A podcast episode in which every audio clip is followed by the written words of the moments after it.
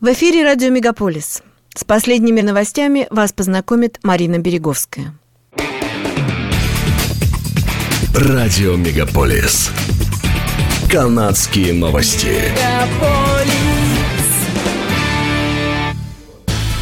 Законопроект о введении стоматологического пособия для семей с низким уровнем дохода, известный как Биль Си-31, на прошлой неделе получил королевскую санкцию и стал законом в Канаде. Этот вариант покрытия расходов на стоматологическую помощь детей стал результатом соглашения между премьер-министром Джастином Трюдо и лидером новых демократов Джакмитом Сингхом. Программа для подачи заявлений будет открыта 1 декабря, и она будет покрывать расходы задним числом, начиная с 1 октября этого года года. На данный момент пособие будет предоставляться детям в возрасте до 12 лет и семей, чей годовой доход составляет менее 90 тысяч долларов в год.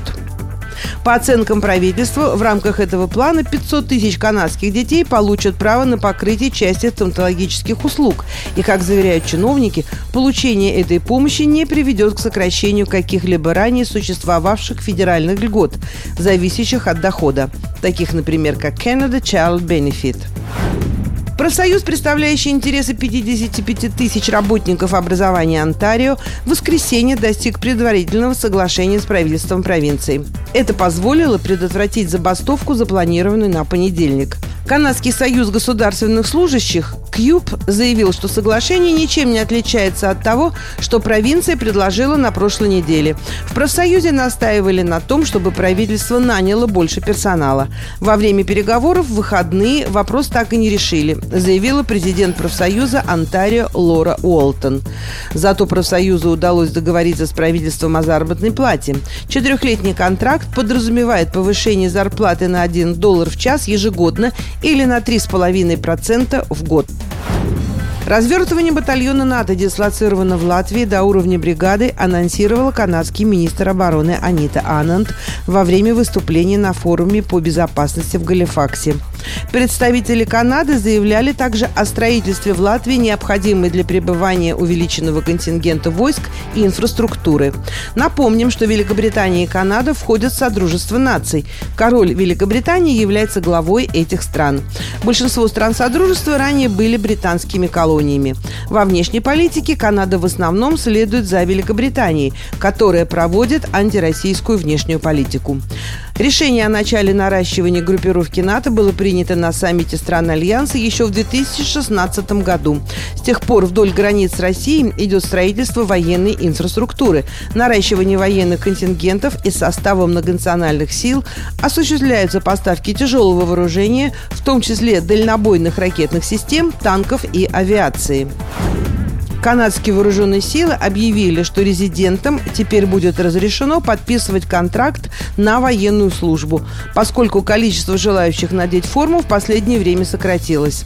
Ранее только постоянные жители имели право на участие в программе Skilled Military Foreign Applicant, которая готовила таких военных специалистов, как врачи или пилоты. Пять лет назад Королевская канадская конная полиция объявила об изменении своего устаревшего процесса найма. С тех пор резидентам Канады, прожившим в стране минимум 10 лет, было разрешено подавать заявление на вступление на службу.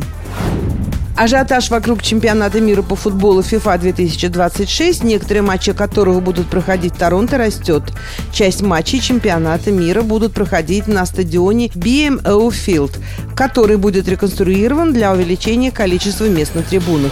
Но проведение чемпионата в Торонто не ограничится этим стадионом, так как город уже строит планы по созданию нового футбольного стадиона.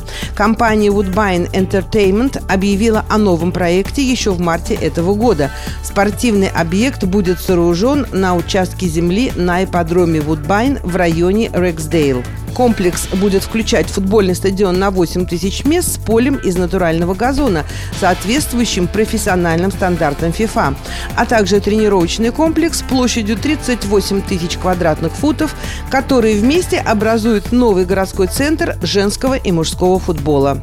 Сейчас же все внимание болельщиков приковано к самому популярному спортивному событию в мире – чемпионата мира по футболу FIFA 2022.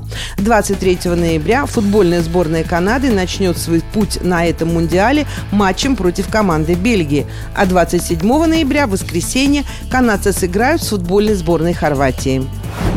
Власти Торонто рассказали о снегоуборочном оборудовании стоимостью 109 миллионов долларов, которые они будут использовать в этом зимнем сезоне.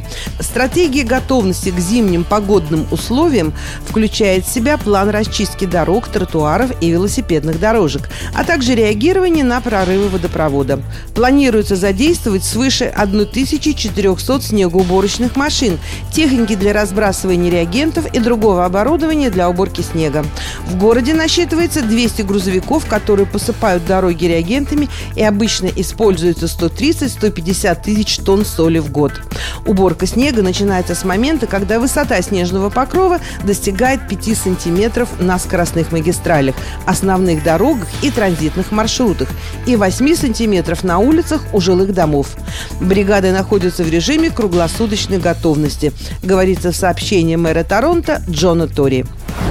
Это были канадские новости на радио «Мегаполис Торонто», которые для вас провела Марина Береговская. Не переключайтесь.